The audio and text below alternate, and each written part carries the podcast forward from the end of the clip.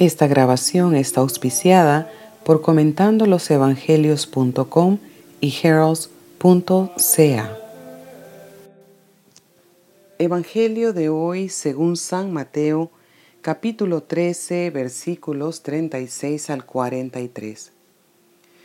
Entonces, dejando a la multitud, Jesús regresó a la casa, sus discípulos se acercaron y le dijeron, Explícanos la parábola de la cizaña en el campo.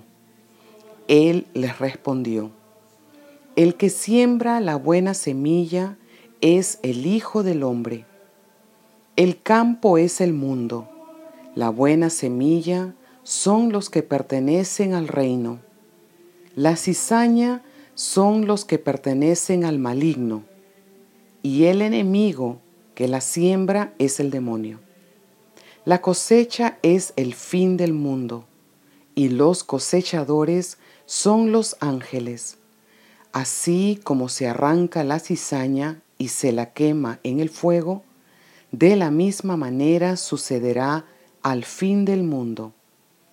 El Hijo del Hombre enviará a sus ángeles, y éstos quitarán de su reino todos los escándalos y a los que hicieron el mal, y los arrojarán en el horno ardiente.